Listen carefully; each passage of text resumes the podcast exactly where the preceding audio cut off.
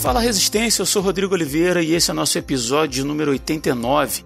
E hoje a gente vai bater um papo sobre as principais contribuições do cristianismo para a sociedade moderna. O que a religião cristã trouxe como prática social que realmente impactou a nossa civilização?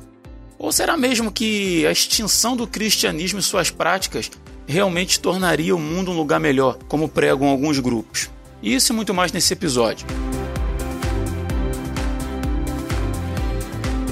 E para bater esse papo, eu recebo aqui hoje meu grande amigo, meu xará, Rodrigo Muniz. Fala, meu amigo. Estou muito feliz de estar aqui hoje com vocês, né, poder contribuir aí nesse, nessa, nessa conversa, né, nesse assunto. Eu tenho certeza que vai ser muito edificante aí para você que está ouvindo e para nós também, né, que vamos compartilhar aqui alguma coisa que o Senhor tenha nos inspirado. Então é isso, vamos lá. E para fechar o time com a gente aí, meu grande amigo Edivaldo Nascimento. Fala, Ed. Fala aí, pessoal. É um prazer estarmos juntos novamente. E já há muito tempo que a gente não participa junto com o Rodrigo, né? É. Rodrigo Muniz. É um prazer estar aí com você, Rodrigo. Os dois Rodrigos, né? Juntos aí no mesmo podcast e esperamos a mesma coisa, né? A nossa expectativa é que nós possamos ajudar aí contribuindo, né? Eu acho que a gente contribui. Às vezes fico com medo de não contribuir bem, né? Mas estamos aqui para tentar contribuir aí e trazer algumas, algumas orientações com relação a esse tema. É um prazer sempre estar participando aí do Resistência. Show, cara. Eu acho que a gente contribui sim, porque pelo feedback que eu tenho recebido ao longo dos anos aí é, é sempre muito positivo, sabe? Tem gente que ouve e não fala nada, mas tem gente que ouve aí e escreve pra gente, né? Manda um, e-mailzinho, então entra na confraria lá e troca uma ideia com a gente. Mas é, cara, a gente tá aí trabalhando nessa expectativa, né? De que Senhor nos use né, para que a gente é, esclareça né, alguns pontos da palavra né, ou da, da vida cristã, né, sem religiosidade, aí, como é a, é a proposta do nosso programa. E vamos lá, cara. Vamos. Ou, que, ou que pelo menos, ou que pelo menos a gente possa compartilhar das dores, né? É. Carregar os fardos uns dos outros, né? Verdade. né? Porque se a gente tem coisas que a gente não, não consegue também, né? Compreender e, e explicar e sei lá. E só, só Deus mesmo para dar força, né? E a gente segura na mão do outro e vamos que vamos, né? É por isso que, cara, que o, o Resistência ele se propõe a ser mais um papo do que uma, uma aula, né? E aí a gente conversando aqui entre a gente, cada um trazendo seus pontos, a gente vai tentando esclarecer, e aí o papel do ouvinte é sentar nessa mesa com a gente aí e bater esse papo, né? É diferente de, de assistir uma aula propriamente dita, né? É verdade, né? E, é, e como um bate-papo, né? ele é, sai bastante espontâneo, né? Na maioria dos casos aqui das vezes que uhum. se participa, né? E às vezes a gente pode cometer erros também, né? Mas é, eu creio que a gente tem cometido mais. Temos contribuído, mais, contribuído acertos. mais acertos do que erros aí, igual o cristianismo, acredito eu também, né? É, verdade, verdade. Mas é isso então. Bora pro papo aí, sem mais delongas.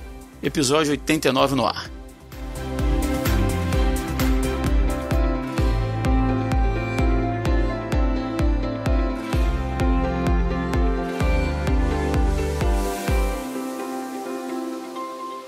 Moniz, que a gente vive num mundo altamente influenciado pela cultura judaico-cristã, né, na nossa, nossa sociedade, isso não é novidade, né? Mas, cara, você caiu de paraquedas nesse programa aí, não foi à toa, né? Como um, um professor de história aí, cara, eu acho que você vai poder nos ajudar aí a, a iluminar o nosso caminho aí e dizer para o nosso ouvinte e para a gente também, né, que não domina o assunto, onde é que se iniciou essa influência dessa, dessa cultura judaico-cristã na história da humanidade? Antes de mais nada, né, eu queria, né, conversando com vocês e com o ouvinte, né, pensar que estamos a, é, a quatro pessoas aqui, né, nós três e o ouvinte. Né. É... Posso te interromper? Sim. Se, se, se, o ouvinte soubesse que a gente não está gravando nem junto, né? Que a gente está à distância, num aparelho eletrônico, um computador, um celular e com fone de ouvido. É. Então, assim, o ouvinte só não está ao vivo com a gente, mas ele está na, na, exata mesma condição que nós três aqui, né? À distância e com fone de ouvido, né? Provavelmente. É. Então, é, já que nós, nós, estamos aqui reunidos, né, é. é, deixa claro o seguinte, que em relação à história, né, a, aos fatos históricos em si, quando eu estava pesquisando e lendo sobre, sobre esses pontos, assim, eu, eu verifiquei o seguinte, que, e, e, é, e é bem interessante a gente pensar né, que o interessante não é você conhecer os fatos em si, historicamente falando, mas você até porque a, é, a, história ela é um discurso, né? Você você pode ter um discurso a favor com um discurso contrário e até na Sim. na, na no desenrolar aqui da, da minha fala eu vou tocar nesse ponto. Então, é, os fatos, as narrativas históricas, né, propriamente ditas, elas podem ser muito conflituosas, né, ao ponto de, é, é, quando, eu, quando eu acesso um autor, né, eu tá acessando o discurso desse autor e de repente o Ed ele acessa um outro, de repente você acessa um outro e o ouvinte acessa um outro autor e isso pode gerar até um conflito, vamos dizer assim. Aí eu vou citar é, nomes e datas aqui e de repente não vai bater um com o outro e tal. Uhum. E aí a gente fica assim, ah, mas poxa, o que está certo, o que está errado, né? Então, aí o que, que eu pensei em relação a isso? Eu pensei que o interessante da gente é, discutir aqui é, é a gente discutir exatamente aquilo que você pontuou. Onde que inicia a influência? Vamos pensar apenas na, na influência que o cristianismo exerceu e exerce na sociedade. Né? Sem pensar muito, é, é, é, lógico que a gente vai acabar tocando em, em, em nomes e, data, e, datas, né? mas é, sem pensar muito nos nomes e datas, mas vamos pensar na influência. E pensando na uhum. influência, é, onde se iniciou essa influência? Ela inicia com o próprio Cristo, se a gente parar para pensar. Né? Quando ele desafia o mundo a tomar uma decisão radical, ou a favor de Deus ou contra Deus, né? Ou o mundo a, a, desafiando as pessoas a fazer uma opção por Deus ou contra Deus, né? Então, naquele momento, ele é, é, Deus através da mensagem de Cristo, através da pregação de Cristo, deixa de, de ser algo distante e institucional para aquelas pessoas que estavam ali no contexto dele, né, no contexto do judaísmo, é, e passa a ser um, um, um, e passa a ser pessoal, um ente pessoal próximo Exatamente. daquelas pessoas. Ele está mostrando um, um, outro, um, outro, um outro Deus, ele está mostrando o Abba, ele está mostrando que aquele ser, vamos dizer assim, distante que os, os rabinos anunciavam, né? Aquela coisa que da, das 613 leis que eles tinham que cumprir, pesada, difícil, complexa. Agora não, agora ele está próximo deles, agora ele está acessível. Na verdade, ele está ali tocando neles, curando, amando. E aí deixa de ser um ritual, eles passam do ritual para a vida. Então a, a, o próprio Cristo ele já vai começar essa influência, né, quando ele proclama o reino de Deus. E aí o reino de Deus, tanto física quanto espiritualmente, vamos dizer assim, né, em ambas as, as é, de ambas as maneiras, né, e mostrando que o reino de Deus é, é, seria uma espécie de soberania de um Deus pessoal e cheio de graça né? E, e, não apenas um, o que eles aguardavam um reino local, né? Que Deus venha reinar e tal, através do Messias e tal. Então, isso daí já vai de mudar completamente é, é, a perspectiva daquela, daquelas pessoas, porque era uma mensagem extremamente superior à mensagem religiosa que eles estavam acostumados, né? E aí a gente vai começar a ver no, é, no, no, desenvolvimento da igreja, já ali no, a, após a, né, a ascensão do Senhor e com o Pentecostes, a postura daqueles primeiros irmãos ali, ela, ela começa a impactar a sociedade. Uhum. Se você ler já ali em Atos, capítulo 2, versículo 4, e você começar a ler também os livros de história, você começa, de história da igreja, né, você começa a ver é, como que uh, aqueles irmãos começaram a, a, a, surpreender a sociedade, né? É, principalmente através da beneficência. Né? Eles, é, quando, a partir do momento que eles enterram os mortos, é, as pessoas pobres que morriam, né? e eles alegando que a criação de Deus não merecia ser jogada às feras, né? não merecia ser abandonada para as aves comer, para as feras comerem, mas que deveria é, ter um, um, um enterro digno. Daí é, vão surgir as famosas catacumbas, né?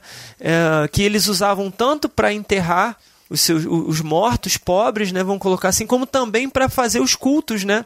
nos momentos de perseguição, eles faziam as reuniões ali deles nessas catacumbas, mas com esse propósito. Eles, alguns compravam terrenos, né? Para fazer esses enterramentos, né? E é, isso é muito interessante porque isso era inédito. Os pobres não tinham essa, esse acesso, né? Tanto que o próprio Jesus ele não tinha onde ser enterrado. Ele foi enterrado na, na tumba de uma outra pessoa. E isso vai causar um impacto na sociedade. O próprio, em, próprio, no, em Atos mesmo, né, quando fala a respeito do amor que eles tinham uns pelos outros, uh, e, e, que as, eh, as pessoas iam se agregando ao movimento, ao caminho, né, como era chamado, iam se agregando justamente por perceber esse amor. Caramba, essa galera é diferente. Né? Eles socorrem os órfãos, eles socorrem as viúvas, né? eles visitam os irmãos que estão presos, aqueles irmãos que estão nas minas trabalhando, né, de trabalho forçado, eles vão lá dar uma assistência, eles vão visitar as pessoas que estavam passando fome, porque é, é, é, o contexto ali da, da época era um contexto de muita fome, de, de miséria, de, uma, de, né, de muita miséria, uhum. de muita fome, e eles é, alimentavam os famintos ali, é, socorriam os feridos de guerra, então é, isso daí vai causar um impacto assim absurdo naquela sociedade e, e assim já demonstrando que a influência do reino de Deus, né, do, do, do que a princípio não tinha essa, essa é, nem o nome de, de cristianismo, né, nem cristãos eles eram chamados, eles eram, como eu, como eu mencionei antes, chamados de. É, eles se autodenominavam o caminho, mas alguns chamavam eles de nazarenos, né, e, e outros nomes tais, né enfim, de ateus, de hereges, enfim, uh, até que começa a vir as perseguições, né? Ali por volta do, do, do, do ano 36, ali mais ou menos, começa a vir as perseguições e aí é, esse movimento começa a se expandir, né? De sair de Jerusalém e começa a se expandir para outros lugares, né? Permanece em Jerusalém, sim, mas sobretudo aqueles irmãos é, é, que, que os gentios, né? Os cristãos gentios que vão se convertendo ali, eles vão fugindo para outras localidades e tal e vão levando com eles esses esses esses princípios de amor, de serviço, a princípio, né, competindo com outras religiões também. O cristianismo, ele no começo, ele compete com as outras religiões, compete com o judaísmo, compete com as outras religiões pagãs ali, mas ele vai se destacando justamente por esse caráter, por essa expressão prática do amor, né? Era um amor posto em prática e isso vai ser muito importante é, é, porque vai impactar principalmente a camada mais pobre da sociedade, né? Aquela, é, principalmente nos três primeiros séculos, né? Da, da, da igreja cristã, vai impactar essa, essa camada mais, mais pobre, vamos dizer assim, é, lo, não, não querendo dizer que, que não tinha pessoas ricas né, que, que aderiram ao movimento, sim, aderiram, mas entre os, pro, entre os pobres o movimento ganhou muita força, né? É, e também entre aquelas pessoas, sobretudo no contexto dos gentios, entre aquelas pessoas que, que apreciavam o judaísmo, né? os, os simpatizantes do judaísmo, mas que não é, achavam o judaísmo muito pesado.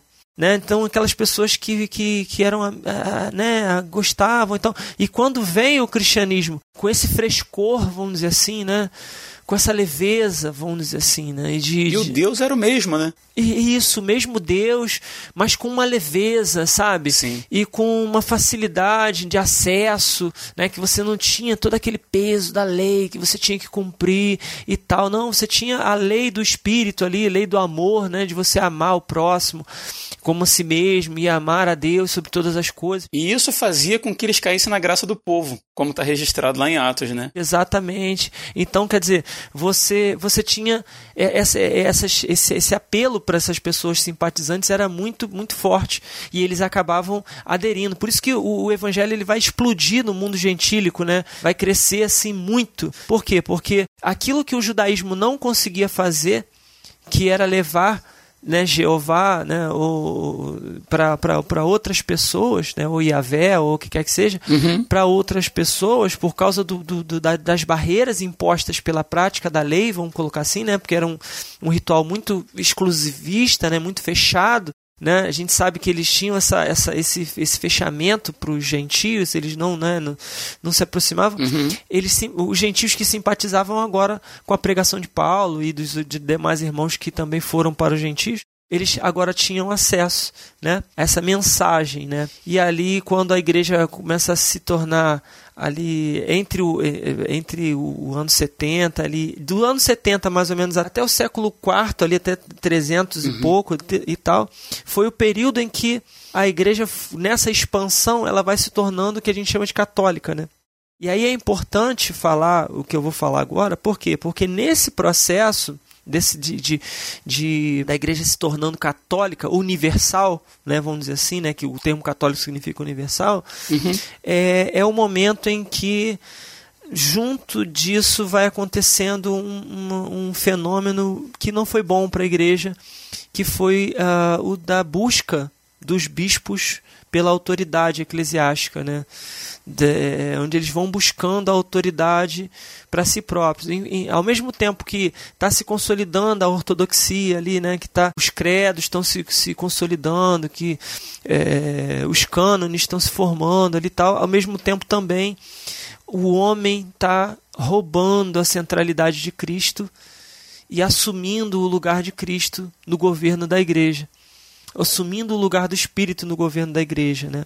Então aquele frescor que fazia com que o frescor tão importante que fazia com que a igreja continuasse viva, mesmo com a morte dos primeiros irmãos, né? Aqueles irmãos que viram o Senhor, que que, né, que comungaram com o Senhor ali, mesmo com a morte desses irmãos, aquele frescor da, do, do, do, mover do espírito ali, né? É, com, com, os pais da igreja ali, com, com os irmãos, os outros, né? A segunda geração, vamos colocar assim, dos irmãos ali, esse frescor ele começa a morrer. Né? E, e, e aí a gente vai ter agora, a, é, é, disputando com essa expressão do amor, a presença humana, o governo humano na igreja. E eu penso que isso é que vai, de alguma maneira, abrir as portas para o mau testemunho e para que é, você que está ouvindo, né, de repente hoje, e, e, que, que vê tantos maus testemunhos né, da, da igreja hoje, nos dias atuais, possa entender né, que isso tudo passou a acontecer a partir do momento em que o homem começou a assumir o lugar de Cristo na igreja. A igreja seguiu bem, enquanto Cristo era o centro, né? enquanto o Espírito Santo era o centro. Mas quando o homem assumiu o lugar de Cristo, a coisa degringolou e foi de, foi de mal a pior. Né? E aí a gente vai ter, ao longo da história, e aí, falando só da influência, né, sem querer ficar citando muito, muita, muitos fatos, né, porque não tem como, num, num podcast de, né, limitado, a gente falar de dois uhum. mil anos de igreja. Não tem como, né, com detalhes. A gente vai trazer algumas né, mais para frente, é. mas né, se a gente fosse listar tudo assim é complicado. Né? É, não, não, não, não tem como, não tem como. Uh, a gente, assim é, o que, falando só da influência, né, né, desse, desse, dessa, dessa influência poderosa do Senhor, que vai sobreviver. Apesar do homem, uhum. ela sobrevive, né? Ela sobrevive e ela vai tendo momentos ali ao longo da história em que uh, o Espírito Santo apesar do homem conseguiu manter a chama acesa, né, a fagulha acesa, né? No século IV a gente vai ter o monasticismo, né, que era aquela aquela, aquela busca por um, um recolhimento, né, o, o, que alguns chamam de monaquismo também, né, que aquela coisa dos monastérios, que as pessoas vão fugir do, do, do convívio com as outras ali para se resguardar para uma vida mais austera ali, né, para se dedicar mais para o Senhor e tal. A gente vai ter, é, além disso, além do, do, do, do monasticismo, e ao longo do, desse, de todo esse tempo, obras filantrópicas que vão sendo, vão sendo fundadas, né? hospitais, hospícios, orfanatos, é, estruturas para atender viúvas e pobres. Então, apesar de toda esse, essa, essa loucura que começa a acontecer no cristianismo, a gente vai ter ações do Espírito Santo que vão manter essa chama do amor acesa, né?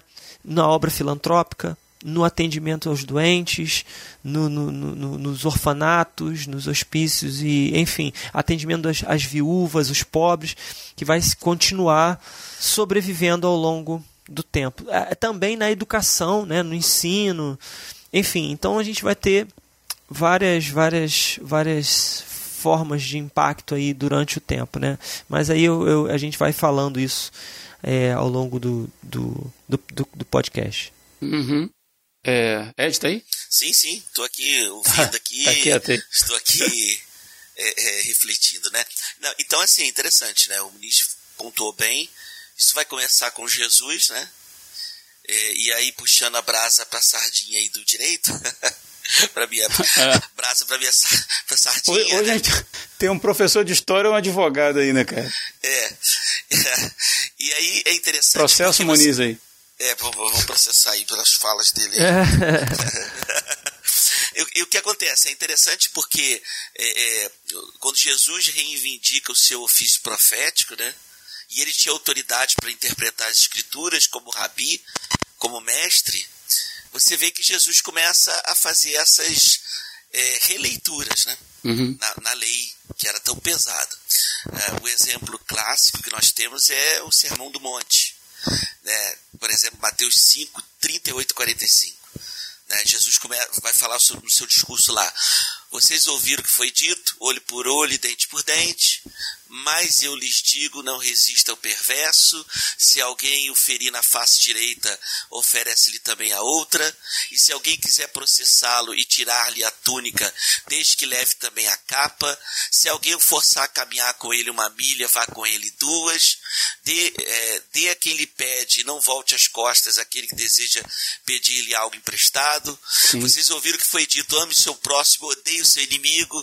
Mas eu lhes mas eu lhes digo: ame os, os, seus inimigos e ore por aqueles que os perseguem, para que vocês venham a ser filhos de seu Pai e que está nos céus. Porque ele faz raiar o seu sol sobre maus e bons e derrama chuva sobre justos e injustos. Essa fórmula utilizada por Jesus, né, ou vocês ouviram o que foi dito, ou visto que foi dito, eu, porém, vos digo, né, nada mais é que é uma, uma releitura que Jesus vai fazer da lei né, com os óculos do amor de Deus. Então você aí já começa a perceber a, a, a influência de Jesus né, nessa, nessa nova perspectiva, né, como, como você, como o Rodrigo disse aí, né, o mesmo Deus, né, você tem uma, uma visão correta de, do caráter de Deus, do amor de Deus, como o Nietzsche falou, é apresentado um Deus como Abba, como paizinho, como pai, numa perspectiva não de um Deus transcendente, é tão, tão distante, né? mas um Deus conosco, Emmanuel. Né? Então, essa fórmula utilizada por Jesus faz essa releitura. Aí você percebe que os primeiros cristãos que viviam nesses círculos fechados, como o Nis bem falou, já faziam essa releitura da lei talmúdica, né? segundo a ótica de Cristo, a ótica cristã embora eles ainda não eram chamados bem de cristãos, eles eram acreditavam ser uma seita do judaísmo. Depois vão perceber que é um novo movimento, né? Que, que, que vai, vai ter uma, uma, um distanciamento maior do judaísmo, justamente por essas interpretações da lei talmúdica. Né? Então você vai ter a comunidade Zessene, você vai ter a comunidade do Mar Morto, né? que já praticava inclusive a monogamia. Legal, legal. E já eram contrárias ao divórcio né? E, e embora uhum, é, embora a monogamia já a, a poligamia já estava caindo em desuso os judeus também porque sustentar várias mulheres ainda debaixo de um império opressor né, ficava difícil né? Mas você vê, eles já eram avançados, já defendiam a igualdade das mulheres, uhum. dos gentios, né? Que eram os estrangeiros, porque aqueles que não eram judeus eram considerados gentios, então os estrangeiros. Já defendiam a igualdade também dos escravos, né? Essa ideia anti-escravatura já começa ali, porque escravo já existe há muitos anos na história. Sim. Né? Muniz pode falar melhor do que eu nisso. Já estavam assegurando ali né, o direito da sucessão tanto de homens quanto de mulheres. Né? E sobre os estrangeiros, o cristianismo tem uma grande influência, uma influência decisiva né? no, no reconhecimento do estatuto dos estrangeiros. Né? Porque é, eles passam a reconhecer uma equiparação com os dos nacionais, né? Então, a, a, o cristianismo vai contribuir numa, numa formação de uma comunidade de direito e para um surgimento de princípios aí de extraterritorialidade da lei. Que legal isso, né? então, cara. Maneiro. É, é interessante. Muito. O cristianismo vai trazer assim inovações também no direito romano, né? Por exemplo, aí entrando na área do Muniz um pouco aí, né? Quando o Império Romano foi cristianizado aí é, é, nas mãos do imperador Constantino e com uma forte influência da sua mãe Helena, que depois vai se tornar a Santa Helena, né? Uhum. Ah, quando houve a, a, a, Vulgata Latina, né? Que é a versão da Bíblia é, é, para o latim feito por Jerônimo, já começou a influenciar o direito romano. Na Alemanha também vamos ter influências né, do cristianismo do direito, né, algumas reformas na área do direito de família, no século XI vai ser introduzidas essas reformas, como a proibição da poligamia, né? E o divórcio condicionado à aquiescência da mulher. Então, a, gente, a, influência do cristianismo é extremamente forte. Né? Só, só um detalhe, é, o divórcio agora de, de, é, dependendo da, do, do, do aceite da mulher também? É, isso, é, é você é, falou, né? começa... né? Da essência da mulher? Isso, isso começa lá no século XI já. Que legal, cara. Isso aí eu não tinha, não tinha noção, não. Legal isso. Muito legal. É. Já, já começa ali na Alemanha. Isso na Alemanha, né? Já, já tem uma influência aí do cristianismo na Alemanha, trazendo essa, essa essa inovação jurídica, né? É, porque o divórcio era, é, era basicamente uma atitude machista, né? Uma atitude é, masculina, vamos dizer, não machista não, mas masculina, né? Era sempre o homem que tinha essa autonomia uhum. de dar carta Sim. de divórcio, né? A gente não vê em nenhum momento falado de uma mulher dar carta de divórcio, mas que legal isso, maneiro, interessante. É, influência do, do cristianismo, que você vê que, é, é, é que a partir de Cristo você tem uma. Cristo vai, vai trazer uma, uma, uma figura uma elevação da figura feminina, os apóstolos também. Né? Inclusive, eu tenho um livro aqui em casa que ele, ele tem um capítulo exclusivamente para trabalhar sobre isso, que é a história do proto-cristianismo. Vou botar né, até o link aí para o pessoal poder é, adquirir e tal. É, e ele fala, ele lança até uma, e é uma questão controversa, né, a respeito, por exemplo, da, da igreja de Corinto, né, quando ele fala do uso do véu, aquela coisa toda. Ele levanta uma uma, uma possibilidade, vamos dizer assim, né, de ser uma coisa local e tal. E, e ele também menciona o fato de que no o, o, o, cristianismo ele, ele de alguma forma ele dá um status de igualdade à mulher, né, uma possibilidade à mulher a ponto de é, diante de circunstâncias locais uh, isso parecer ser algo tão escandaloso né, que Paulo assim vai orientar as mulheres a, a, a evitar né, determinados, determinadas posturas que o cristianismo, uh, que o caminho né, oferecia para elas e que diante da sociedade poderia ser algo é, escandaloso demais, né? E que a sociedade não estava preocupada. Então é isso aí, né? De alguma forma coaduna com o que você está falando, né? De, de, como o cristianismo ele vai a, é, elevar o status da, o status da mulher, né? Numa sociedade tão tão machista, né? Tão patriarcalista, né? É, ele, ele vai ter essa preocupação, né? Especial sim, com as sim. mulheres, né? Essa questão do cabelo, por exemplo, né? É, você vê que assim, você tem, você, aí você tem que ler Paulo conforme o contexto, né? Como você falou para que ele está escrevendo para a igreja o contexto atual Sim. daquela igreja ali, o problema que ela está enfrentando com relação às mulheres. Quando você vê lá a mulher fica calada na igreja, tem uma questão é, muito específica, contextual. Sim, sim. Né? Paulo proibia as mulheres, né? É, é muito interessante isso. E, e, no judaísmo não tinha voz nenhuma, sim. né? Sim. Né? Já era bem, bem, bem contrário. Agora, de fato, né?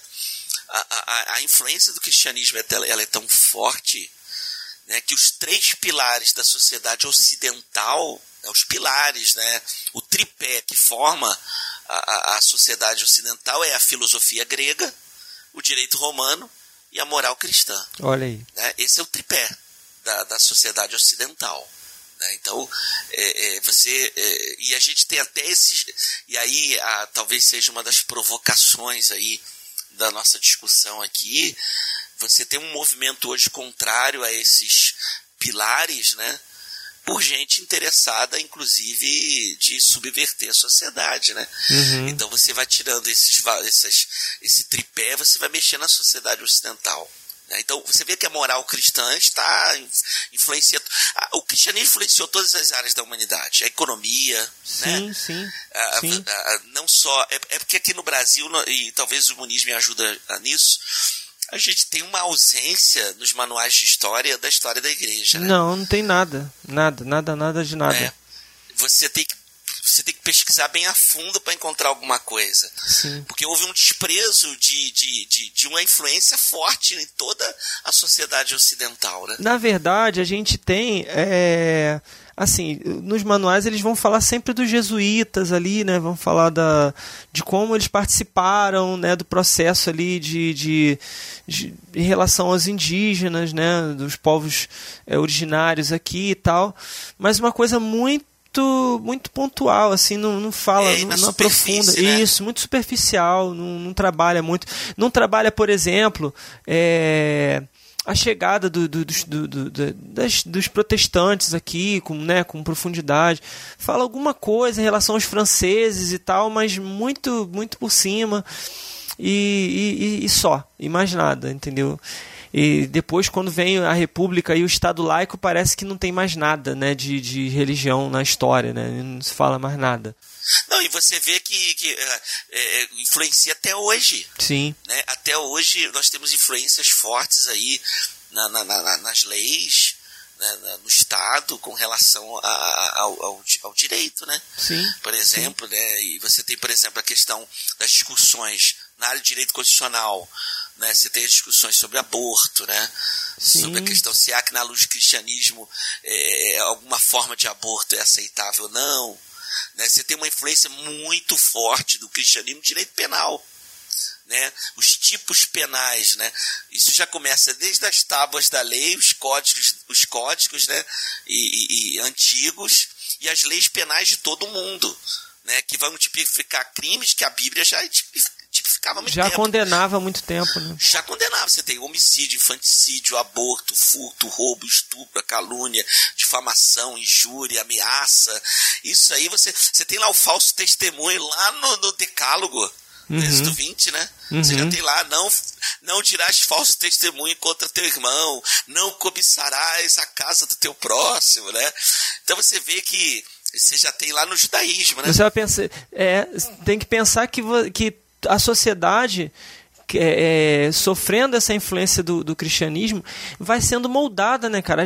Os, os, o pensamento, né, a tradição familiar, né, que vai sendo, vai sendo transmitida de geração em geração, ela vai seguindo essa linha, né?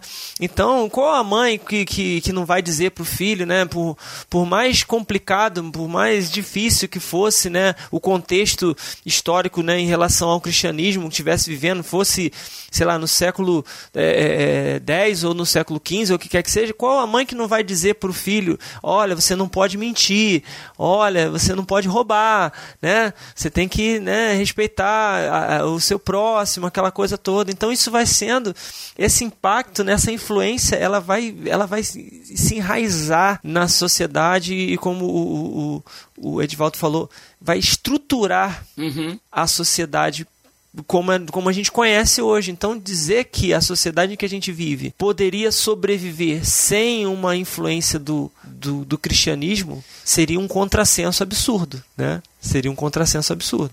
É, é, é, a mesma, é a mesma coisa que dizer assim: eu andei de ônibus a vida inteira e agora não preciso de ônibus.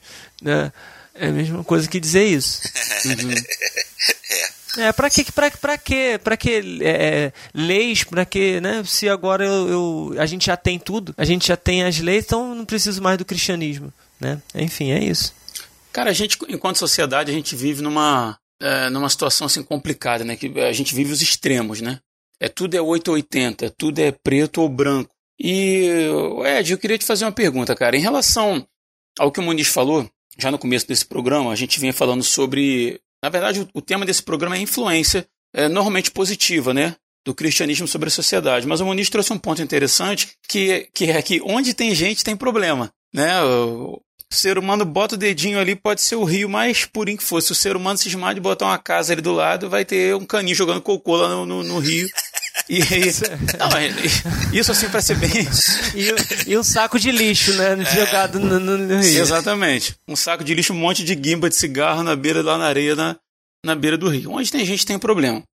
Então, assim, parece que é, se a gente fizesse esse programa só falando de, de das coisas boas, né, da, da influência positiva, Mas não, por outro lado, o Moniz traz também dizendo que, poxa, a gente também tem problemas, né? A igreja, ao longo da sua história, né?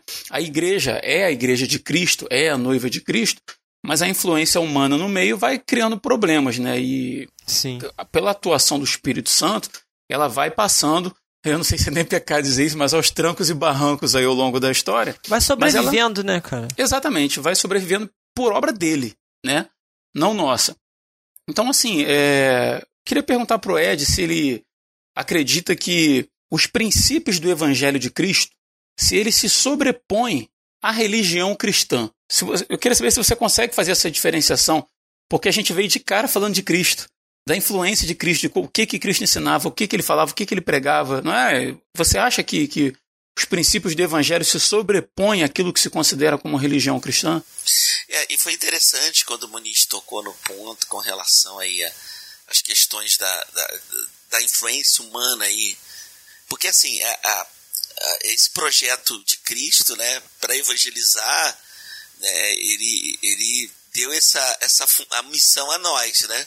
meros mortais, né? Os anjos desejavam pregar o evangelho e, e foi dada essa função a nós. Mas como foi dito, né, a, a, a nossa, as, as nossas falhas, os nossos defeitos, o nosso pecado, né, que tenazmente nos assedia todos os dias e lutamos, né, todos os dias, faz com que a gente, é, como seres humanos, é, é, acabamos algumas vezes ofuscando o que de fato é a, a, a ideia original de Jesus, quando Jesus disse assim: e, e edificarei a minha igreja, as portas do inferno não prevalecerão contra ela. Na verdade, há uma distância muito grande daquilo que Jesus falou da igreja hoje, talvez em muitos aspectos, né? né? Então, os princípios do evangelho, você vê que os princípios do evangelho se aplicam até a outras religiões. Verdade. Né? Você vê que ele é muito mais amplo, né? ele pode ser aplicado. Por exemplo, tem outras religiões aí, como o auto-espiritismo, aí você tem aí kardecismo e outros, outras linhas que, que, que, que coloca Cristo numa, numa, numa, numa posição no seu pensamento também, o, né? O próprio islamismo, né? O próprio islamismo bebeu muito muito, muito do cristianismo. Né? Exatamente. Né?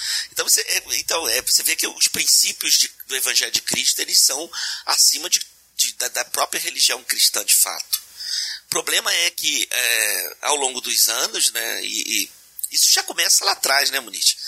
É, começa lá atrás. Você tem, por exemplo, no século IV surge um sujeito chamado Macion, então ele começa já a trazer uma confusão lá dentro da igreja. Macion Muniz. É Marcião Muniz. É. Pra quem não sabe, né? o nome do Muniz é Márcio, né? Ih, Márcio rapaz, Rodrigo. Então, é. Você é, é, você é dessa... Marcinho Rodrigo Muniz. Tá na sua árvore, é, você tá na, na árvore genealógica dele, né? É, é. Olha o Rodrigo te, te, te, complicando aí a tua é, vida. me entregando, poxa Entregando, vida. né? Vou nem dormir, né? Fala assim, vou nem dormir hoje. O ouvinte já tava indo, quase indo no meu papo e ele vai e me, me entrega, caramba. É, agora já era, agora já era, já, já, já, te entregou. Mas você vê que isso começa lá em, em Apocalipse, vai ver quando, quando, quando é dirigida lá a, a mensagem a João, né? Uhum. Quando quando Cristo fala assim, ah, é, eu, é, vocês têm ainda, eu tenho ainda a favor de vocês que vocês odeiam as obras de, do, dos Nicolaitas, né? Uhum. Você tem lá um diácono chamado Nicolau que tinha uma vida toda devassa lá, o cara achava que podia viver um evangelho, né? É, de qualquer forma. Então você vê que isso já começa no ar. Sim já começa na, na igreja primitiva, já começam os problemas. É, o próprio Paulo entregava todo mundo, né? Sim. entregava todo mundo, não tinha esse negócio não. E não passava, não passava o pano não, né? Não, vou entregar pro capeta que é pra salvar a alma, é. E ele não sabia que a carta ia ser publicada, cara. Pois é. Ele pensava que era uma coisa... Não, e você vê a igreja de Corinto, por exemplo, tudo indica que ele escreveu quatro cartas, né? Ah, duas, é. estão, duas uhum. estão registradas, outras duas se perderam aí. Mas você vê que, assim, os problemas vão surgindo, né? E, e, e, você pensa, né? Você é uma, uma, uma comunidade nova, está surgindo, um movimento novo, uma comunidade extremamente pagã, é, é, politeísta demais. Então você vê as dificuldades iniciais ali. Então, assim, é, os princípios de Cristo, essa, é, fato, né, ele está acima do evangelho de Jesus, está acima de da própria, do, da própria religião cristã, né? Embora elas uhum. sejam norteadoras do cristianismo, mas aí entra a questão humana, institucional, né? Aí entra o pecado e vai distorcendo, né? É, política. A política. Vai distorcendo, de fato, o, o, ideal de igreja que Jesus instituiu lá com Pedro, né? Pois é, enquanto você estava falando, eu estava lembrando aqui, tentando lembrar, aí eu joguei na internet aqui, é, lá em terceira João, né? 1.9, que fala de Diótrefes, né? que é, queria ter a primazia, né? Escrevi alguma coisa à igreja, mas Diótrefes, que gosta de ter entre eles a primazia, não nos recebe. Ou seja, sempre tem um, um, um, carne de pescoço, né, cara? Que vai. Já não é de hoje, né? Sempre tem aquele cara que é o nome dele lá no, no mural do. do... Sempre não, tem. Meu nome tem que sair lá no boletim da igreja. É. Rapaz, e o outro lá que vai falar, é, se, se eu não me engano, acho que foi Inácio de Antioquia, que falou, né, que não, ninguém pode celebrar a ceia se o bispo não estiver presente uhum. e tal. Aí começa aquela. Não, aí, aí, meu filho, aí o bagulho começa a ficar muito doido. É. Agora, assim, a, a, nossa preocupação aqui, de fato, né, até quando a gente é, é, fala de princípios do evangelho também, e, e a gente, eu, eu, eu, acho que o Resistência nunca teve é, dificuldade de tratar dos problemas. Uhum. Né? Eu acho que a Resistência nunca teve esse, essa dificuldade. Nós sempre batemos e, e, cortamos na própria carne muitas vezes os erros cometidos no, pela igreja no, no, passado e no presente, né? Então uhum. a gente não tem. Agora a gente vive um movimento hoje de desconstrução, né, dessa ética cristã ou dessa moral cristã. E isso é extremamente perigoso. A gente, Demais. Então, a gente, é, não é? A gente vive é. num tempo que essa desconstrução social da ética cristã tem sido tão forte no Brasil, a gente vê isso muito nitidamente, que as famílias estão começando já a ficar totalmente fragmentada. Eu diria que a gente está vivendo um processo de jogar a criança fora com a água do banho. Está é, tá se jogando uhum. fora coisas preciosíssimas. Né? Por conta de do, do mau testemunho, que é notório uhum. e assim não tem como a gente negar que o mau testemunho está aí, de, de, de ponta a ponta, né, de lado a lado, a gente vê. É, na televisão todos os dias, enfim, não é o. É, Principalmente por causa da internet, que a gente tem hoje não tinha, sei lá, 80 anos atrás. 80, há 30 anos atrás não tinha. Pois é, que leva ao ponto, por exemplo, de, é, de as pessoas escreverem livros sobre isso, né? Uhum. Eu estou inclusive com um, uma capa de um livro aqui que chama O Livro Negro do Cristianismo: Dois Mil Anos de Crimes em Nome de Deus. Né? Hum, já vi. Uh, que foi escrito por Jacopo. É, e aqui, não sei se, se é Fo o nome dele, Jacopo Fo. Sérgio Tomat e Laura Malu, Malucelli, né? Esse livro. É, é um livro até relativamente caro, difícil de achar, não, não tem mais disponível e tal. E, e que, assim, são, são dez capítulos descendo a lenha tudo que, sabe? E é muita coisa, gente, que a gente vai vendo assim, cara, quanta, quanto vacilo, quanto vacilo que a gente tem, né? fora, fora os epílogos, os apêndices, que tem vários aqui, tem só, só de apêndice tem cinco apêndices, e epílogo, e não sei o que, e é muito, sabe, muito, são muito, foram muitos erros. E assim, tudo, uh, tudo isso aconteceu, aconteceu, né? É, como eu falei, em função dessa, dessa desse erro né, do, do homem ter assumido o lugar de Cristo né, na, na, na direção da igreja. Mas a gente não pode, não pode deixar a, a criança ir junto com a água do banho, sabe? Que é toda essa contribuição maravilhosa que o cristianismo trouxe que a Bíblia trouxe, que a, né, que a palavra de Deus trouxe para o cristianismo ao longo do tempo, a uma sociedade estruturada, uma sociedade que luta pelo bem, que, que luta pela, pelas, por coisas boas, né, pela, sabe? É, eu até, até pouco tempo eu escrevi numa publicação na internet que, é, é lembrando do Pascal, né, que inclusive é um dos, né, o Blaise Pascal, que é um dos cristãos ao longo da, da história que contribuíram muito, não só para questões cristãs, né, porque ele era físico, era matemático e tal, contribuiu muito na sua área também, que ele vai falar da aposta, né? E que, que se o cristão tiver errado e se Deus não existisse, Jesus né, não for filho de Deus e tal, a, a gente vai viver uma vida inteira de fé no nada, vamos dizer assim, mas que vai ser extremamente boa para nós, que não vai trazer nenhum, nenhum sofrimento, vai ser maravilhosa. A vida, a vida seguindo os princípios cristãos de amor ao próximo, né, de respeito, de, de solidariedade, de, de fraternidade, de, de beneficência, é uma vida prazerosa, é uma vida alegre, uma vida de paz, né? E a gente não perde nada com isso, gente, pelo contrário, a gente só ganha. E, e, aí ele fala né, da questão que se, se, o, se a gente estiver certo e o ateu estiver errado, ele que está ferrado. Né? Enfim, mas assim, a gente, a gente não pode, como eu falei, jogar fora a criança com a água do banho, que é desprezar toda essa benesse que a vida cristã traz para nós em função do mau testemunho, né? A gente não pode abrir mão disso. Aham. Uhum. É, acho legal, quando vocês falavam aí, não, não vai ter muito a ver com o que a gente estava falando, mas a, a questão do, do, do, problema, a questão do, da parte ruim da coisa humana que aparece ao longo da história, né? Tem um, eu tenho aqui em casa um livro do William Lane Craig, o nome do livro é Em Guarda, não sei se vocês... Eu, eu tenho ele aqui também. Cara, eu acho, acho muito legal que ele... Você tem tudo, cara. inclusive, inclusive, inclusive, você tem uma bíblia aí, aquela do... Que eu te dei, cara, do... Batalha Espiritual e Vitória Financeira. Batalha Espiritual e Vitória Financeira, de Morre Cerulo. É. Eu me livrei disso, cara. É, é, a Bíblia de cabeceira dele, ele, ele lê todo dia ali antes de dormir, principalmente as notas e os comentários. Tô, todo dia, todo dia religiosamente. Né? Restitui. Não, é restitui. Essa música ela tá no, no toque do meu celular. Quando toca. Aí, ó. glória. Mas aí voltando, cara, o Lenny Craig ele, ele fala que muita gente tenta desconsiderar os próprios escritos do Novo Testamento, né, dizendo que aquilo ali é invenção, a respeito da história de Cristo, dos discípulos e tal, não sei o quê.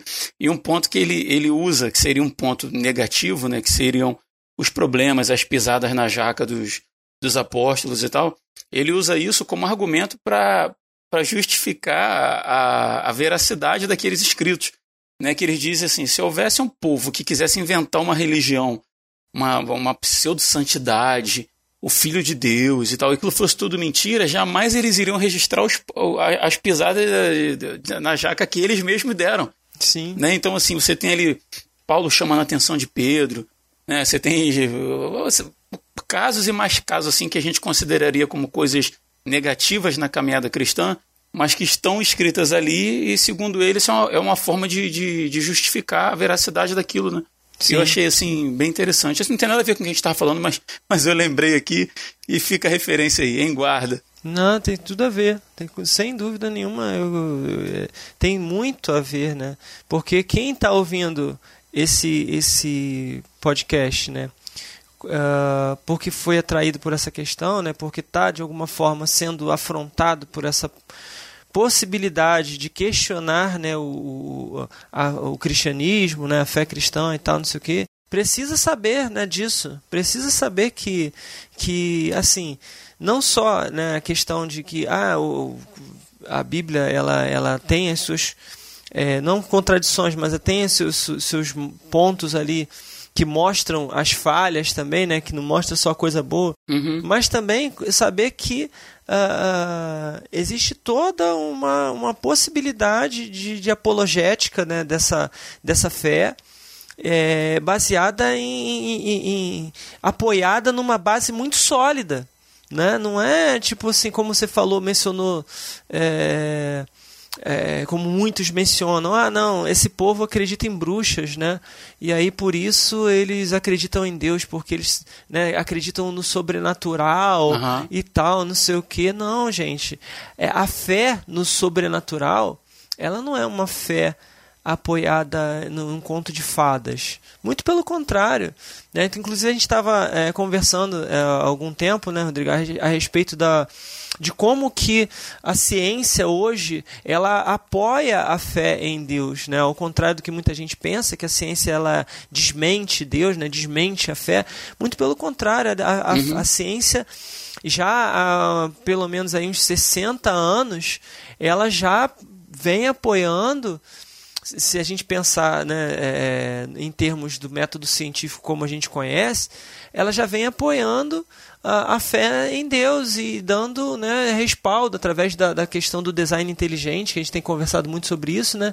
A, a, e a gente, a gente não está apoiado em, em bases né, de geleia. Não, a gente está apoiado no, sobre a rocha. Primeiro, em primeiro lugar, que é Cristo.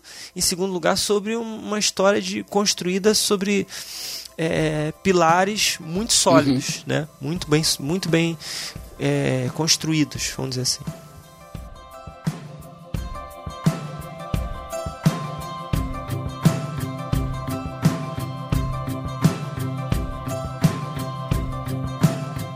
nesse terceiro bloco aí, vamos direto ao assunto. Vamos falar aí sobre quais foram as principais contribuições do cristianismo para a sociedade moderna. Algumas vocês já foram falando aí, mas acredito que vocês tenham nas suas anotações aí algumas, pelo ao, ao menos curiosas aí, né? Ah, vamos fazer um, fazer um ping-pong aí. O que, que vocês têm anotado aí? Quais foram as principais, na, na, na, na pesquisa de vocês aí, quais foram as principais contribuições do cristianismo para a nossa sociedade? É, é, como eu falei né, lá no lá em cima, lá atrás. como eu falei lá atrás, né? Está igual a Dilma. É, igual a Dilma. Vamos tocar aqui o vento aqui. Aqui, é, então assim, é, a gente vê que é um dos pilares da sociedade ocidental, né? É, é a ética cristã ou a moral cristã. Então a influência é muito grande. Você tem influência na economia, por exemplo, né? Só quem lê lá Max Weber, né? Vai uhum. ler lá a ética protestante e o espírito capitalismo, né? Você vê uma influência aí do protestantismo e aí pós-reforma, né? Você vai ter uma influência de Lutero, de Calvino, perdão, em Genebra, com as suas reformas políticas lá quando governou Genebra, né? Então você vai ter uma influência. É, e aí só, só um apêndice nisso aí que você está falando, a gente só tem a, se não a maior, mas uma das nações mais poderosas do mundo, que é os Estados Unidos, fundado sob esse sob essa visão, né? Sobre uhum. esse pensamento calvinista, né? É, exatamente, né? Você tem ali os Estados Unidos, né? Foi então, de fato, aí você vê a influência né, forte do, do, do cristianismo na, na, sociedade, né? É, a influência é, é, extremamente forte aí em várias áreas. Você tem na arte, né? Na arte, e é claro que determinado tempo da história a arte ficou totalmente presa, como dizia Lutero, cativeiro babilônico da igreja, né? Ficou presa dentro da igreja, mas você tem artes aí é, belíssimas, né? Engenharia, né? Uhum. Arquitetura, engenharia, você tem. É, assim, é, é muita coisa, muita coisa. Mas no campo da ética, no campo da, da, da, formação da célula familiar, eu acho que é uma das maiores influências aí na construção da nossa sociedade. Né? Várias universidades aí pelo mundo afora, né, que foram fundadas pela, pela igreja cristã, né? E não, e não só na questão das universidades, porque é, só para a gente voltar lá atrás, quando a gente fala de mosteiros, né? Os mosteiros, é, é embora eles tivessem aquele caráter ali né, de reclusão e tal, não sei o que, mas eles também serviam para atender a comunidade de algumas, algumas formas, né? A educação ali, ensinando... Não, os... É, as universidades vão surgir lá, né, Muniz? As universais vão surgir dentro dos mosteiros. Isso, e você tem ali a educação... É para o lar, né, ali o cuidado, é, é, os trabalhos manuais que eles vão ensinar as pessoas a fazer os trabalhos manuais, o cultivo da terra, aquela coisa toda. Então, quer dizer, é, é, a educação sempre foi uma, um, um, alvo muito forte, inclusive, inclusive é, durante a, a própria contra-reforma, né, quando você tem ali é, Lutero, vem com a reforma e todos, e todos os reformadores depois dele, quando a Igreja Católica vai promover a contra-reforma, uma das estratégias que eles tiveram para é, ser atraentes para a população foi justamente as obras educacionais. Né? Vamos investir na educação, né? para que as pessoas possam é, perceber que não vale a pena estar com a gente e tal, não sei o que. Então, quer dizer, é, seja lá qual for o motivo, de, o interesse por trás, mas sim, a educação, ela sempre também. Né? E eu tenho que puxar um pouquinho a brasa para minha sardinha também, né? porque eu sou professor, né? então eu tenho que puxar uhum. para a questão da educação. Né? É. Não, isso é fato, né? Não, e você vê aí, por exemplo, cara, se nós temos acesso a livros de filosofia, é, é, livros antigos aí antes de Cristo, né, os livros de Aristóteles, inclusive quem assistiu aquele filme Nome da Rosa, ou leu o livro, né, fala uhum. justamente do período da Idade Média. Então você vê que os mosteiros preservaram esses livros antigos. Exatamente. É. A própria, a própria, a própria, o próprio conhecimento clássico, né, grego, romano, só, a gente com o Renascimento, né, do século XIV, XV, XVI ali em diante, só, a gente só vai ter acesso a isso por conta do, da preservação que foi feita dentro dos mosteiros ali, né? Que a igreja preservou isso, as bibliotecas cristãs, né? Que vão preservar isso, né? E uma coisa interessante que você citou é que é, você falou assim, acesso a livros, né? Os livros e tal, não sei o quê. O próprio, a, o próprio livro físico em si, ele é, é, e aí não é influência direta do cristianismo, mas ele vem é, pela mão né, de, do, de um cristão, né, que foi o Gutenberg, né, com a criação da imprensa de tipos móveis, né, que vai ser ali um dos, uma das, vamos dizer assim, das forças que a reforma encontrou, né, para poder propagar, né, o pensamento de Lutero ali providência divina ali, né? Providência, né? Justamente no período certo. Com certeza, com certeza, né? Deu sabedoria ali ao Gutenberg para criar, né, a imprensa de tipos móveis e aí a propagação de livros aí que foi fundamental para a gente ter a reforma, né? E, uhum. e o respiro, né? Da igreja, vamos dizer assim, né? Com, com, com a reforma e tal. E você falou, é, é, além disso, também os serviços sociais né? a filantropia que a gente tem nas inúmeros serviços de atendimento aí a, a órfãos, viúvas. A gente vai ter na ciência também astronomia, na genética, no geomagnetismo, na meteorologia, na sismologia, na física solar. Ou seja, e a gente tá, não está falando de, de, nossa, pessoas muito contemporâneas, a gente está falando dos jesuítas, caras que já pensavam nessas coisas ali. Sacerdotes para cientistas, né? Pois é, né, cara? Que, que coisa impressionante isso, uhum. né? O Ed falou, é, eu anotei aqui, mas o Ed já tinha mencionado a questão da extinção dos sacrifícios humanos, que também foi por influência do cristianismo, né, que os sacrifícios humanos foram extintos no mundo, né? É, a questão da escravidão, muito embora tem, tenha é, pessoas cara. que que questionem, falam assim, ah, mas no início o cristianismo não falava nada em relação à, à, à extinção da escravidão, né? porque é, ensinava o escravo a, a ser submisso, aquela coisa toda e tal, mas ao longo da história a escravidão vai sim ser é, alvo né, do, do cristianismo para a, acabar né, a escravidão, infanticídio, poligamia, né? enfim, tudo isso que o Ed já citou e que não, não é o caso da gente retomar aqui. Aí uma coisa interessante que, que, que a gente não mencionou e que com certeza a gente é, vai pode acreditar aí a, a, influência do cristianismo, que são os cuidados médicos, né, cara, o, ser, o serviço de bem-estar das pessoas, né, com a enfermagem, é, o atendimento aos doentes, ali aquela coisa, também é influência do cristianismo. Então, como, como negar isso tudo, né, cara? A, a, a gente tem a Florence, anotei aqui, Florence Nightingale, que foi que é a fundadora da enfermagem, era cristã também, né? A Cruz Vermelha, né? A Cruz Vermelha foi fundada por um pelo um empresário suíço, né, que nasceu numa, dentro de uma família calvinista, né, e aprendeu aqueles valores de caridade, de cuidar do próximo. Legal. Cara. E quando ele viu aqueles conflitos, né, de é, de gente morta e, e, assim você não ter um, um, alguém que pudesse cuidar ou gerenciar essa questão dos feridos, né? O nome dele é Henry Dunant. Olha aí. Então ele, ele, ele começou a, a criar e a chamar pessoas voluntárias para ir para o campo de batalha para ajudar nos primeiros cuidados desses, desses feridos né, em conflitos, uhum. né? Que legal é, isso. É, ou estar junto com eles lá. Aí você tem a capelania. Sim, sim. Né, o surgimento da capelania. O capelão vai para a guerra também para consolar os feridos, sim. né?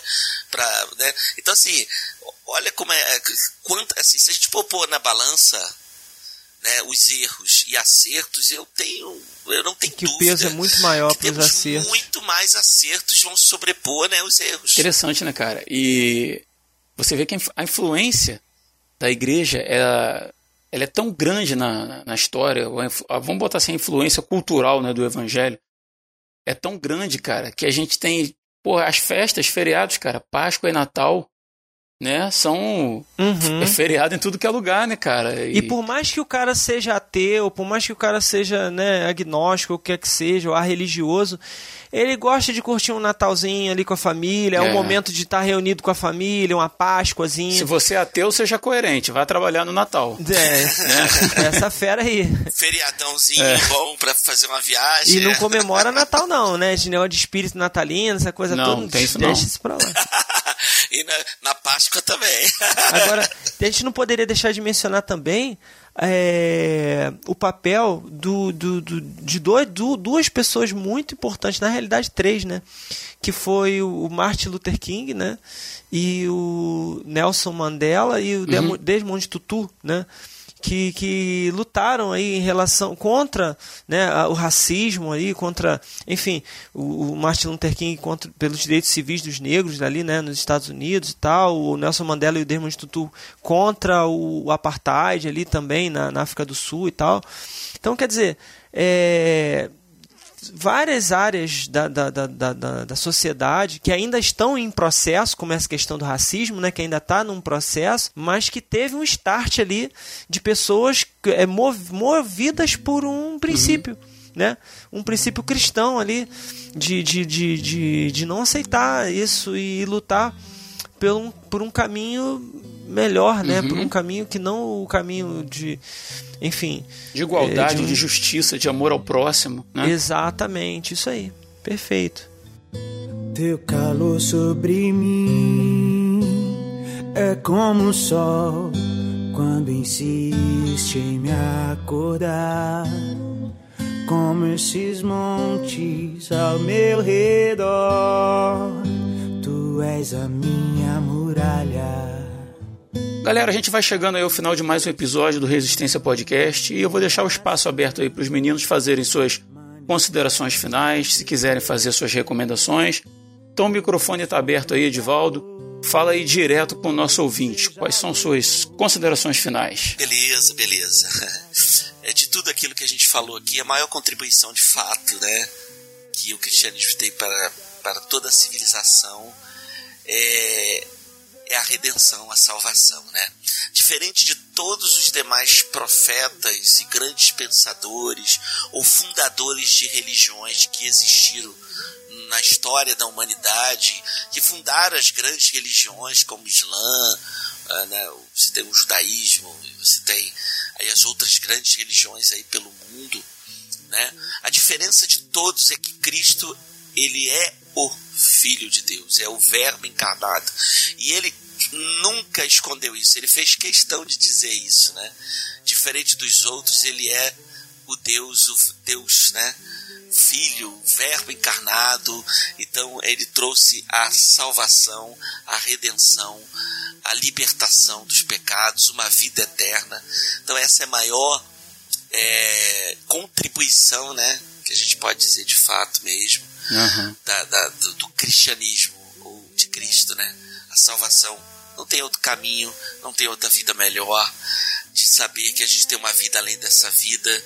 Então nós não temos temos os medos naturais do ser humano, né, que todos têm, mas nós temos uma uma, uma esperança, não é aquela esperança, é aquela esperança de expectativa, né, de que nós aguardamos o momento que vamos estar eternamente com Ele, na, numa vida eterna, num estado de gozo eterno. Amém, eu aceito. Amém, eu aceito, tá, aceito. Tá com saudade eu disso. Eu aceito, aceito. Levanta as mãos aí. ah, muito bom, cara. Ed, obrigado, tá? Pela, pela tua participação. Foi um prazer mesmo, cara, estar tá contigo aí mais uma vez. Sempre bom. Eu que agradeço. Show de bola, meu amigo. E você, Moniz, faça aí suas considerações finais. Se tiver mais alguma recomendação também, tá bom? Fica à vontade aí, meu amigo. Então, eu vou deixar uma lista de, de, de livros aí no, no, no, post, né? Pra sortear. Poxa, quem me dera. Oba, eu quero. Poxa. É, são é, assim são livros que eu, que eu considero como fundamentais para você que está é, confuso perdido, né? ah, que não sabe se, se você está acreditando na, na, na, uma coisa real, realmente que, que, que vale a pena estar ali.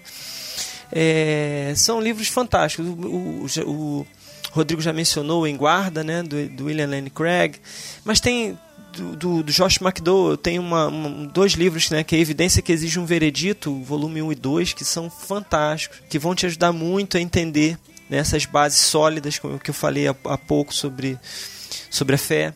Tem um livro do Lee Strobel, que é Em Defesa de Cristo. Esse livro também é fantástico, é muito interessante. Ele inclusive virou um filme, que é bem, bem legal. Tem um filme, é, tem um livro também que chama Ele Andou Entre Nós, do jo Josh McDowell também, que fala sobre é, a, a figura de Jesus Cristo e mostrando que realmente ele esteve, né, que Jesus é um personagem histórico, que vale a pena você confiar e acreditar nele. Enfim, são livros fantásticos. E também o que eu sempre vou eh, me propor a indicar, pelo menos se o contexto permitir, que é o Fomos Planejados, né, do professor Marcos Eberlin, que é também interessantíssimo e fala do design inteligente, então que você possa adquirir e ler, que é muito interessante. Mas para fechar, Rodrigo, eu queria ler um trechinho de um, de um livro aqui, que é a História da Igreja Cristã, do Robert Hastings Nichols. Não sei se o Edvaldo conhece, que são tantos livros, né, Edvaldo, de história da igreja, enfim. Muita coisa, né? Muitos. Então, é, que é um trechinho seguinte. Diz assim, a crença do povo, isso, isso da, da Idade Média, tá, gente? É, a crença do povo era de medo, como nas religiões pagãs que o cristianismo destronara. Pensava-se que o mundo era cheio de maus espíritos, de demônios, cuja obra era destruir as almas. Para anular a obra dos demônios, apelava-se para a intercessão dos santos e para as virtudes mágicas das santas relíquias. Nesse período, atribui-se espantosa santidade aos templos, aos elementos da missa, às relíquias e às pessoas do clero, tudo no propósito de se infundir medo nas massas. Contavam-se histórias que eram cridas piedosamente a respeito de certos atos irreverentes praticados nas igrejas, de desacato aos sacerdotes, atos que eram seguidos de calamidades ou morte instantânea, né? Aquilo não, não, não toca no, no ungido do Senhor, né? Enfim. O poder do cristianismo sobre o povo era o poder do medo, como no paganismo. À primeira vista, parece incrível que o cristianismo chegasse a tal ponto, apresentasse tal caricatura das suas belas doutrinas e ficasse tão longe daquela simplicidade, espiritualidade e alegria e confiança da religião de Jesus. Mas podemos entender como isso aconteceu quando lembramos que a maioria esmagadora do povo, entre o qual esse cristianismo se desenvolveu, conservava ideias pagãs a respeito da religião. Então, com esse trecho que eu acabei de ler, eu queria deixar para você, ouvinte, uma, uma palavra que você pudesse entender o seguinte: os judeus, como a gente falou aqui, eles mostravam um Deus do medo, muito pesado, né? Isso enquanto o homem estava à frente. Eles tiram Deus do lugar dele colocam, e, e assumem o lugar de Deus e mostram um Deus de medo. O, os cristãos na Idade Média fizeram a mesma coisa. E eu parece que eu, quando estava lendo esse trecho aqui, parece que eu estava lendo um relato da igreja nos dias atuais. Uma igreja que se baseia no medo, não em todos os casos, tá, gente? Mas na grande maioria, que se baseia no medo, que se apoia na idolatria a homens, na idolatria a homens, numa, num sincretismo com religiões, religiões pagãs. Não é isso que a gente tem visto todos os dias? Um sincretismo com religiões pagãs. E, e tudo isso muito longe, muito distante daquela religião de Jesus Cristo. que é pura, que é limpa, que é poderosa, que é a religião do amor. Então eu não poderia fechar minha participação de uma maneira diferente, senão dizendo para você que se você está desiludido com o cristianismo, esquece o cristianismo e olha somente para Jesus, para o amor de Jesus. E se apega só a esses dois mandamentos: amar a Deus sobre todas as coisas e amar ao teu próximo assim como Jesus te amou. É isso que eu queria deixar para você. Muito bom, cara. Obrigado também pela tua participação. E todos os livros aí que o Muniz citou estão na descrição do episódio, tá?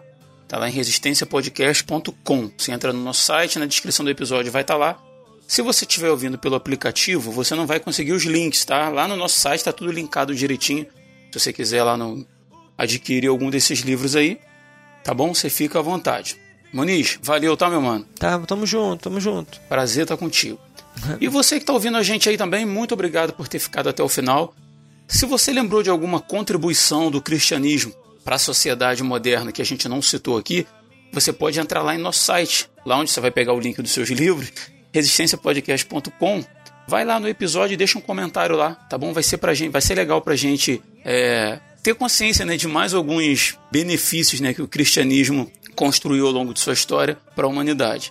Se você quiser trocar uma ideia com a gente mais de perto, você pode participar da Confraria Resistência Podcast lá no WhatsApp. O link de convite também está na descrição do episódio lá em nosso site. E no mais é isso, a gente vai ficando por aqui. Muito obrigado e até o próximo dia 20.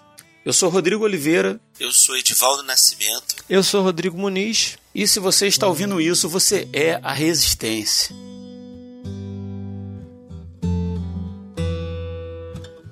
O teu convite diz que há um lugar para mim. O teu amor me fez inocente. E se do barro em tuas mãos sai algo bom, o que dizer da obra terminada? Esse prazer que tu tens em mim me dá prazer em te deixar contente. Meu tempo é hoje, não está longe o dia que será para sempre é. Quem é este Rei da Glória, o Senhor dos Exércitos, poderoso nas batalhas, Ele é o Rei da Glória. Quem é este Rei? da glória, o Senhor dos exércitos, poderoso nas batalhas, Ele é o Rei.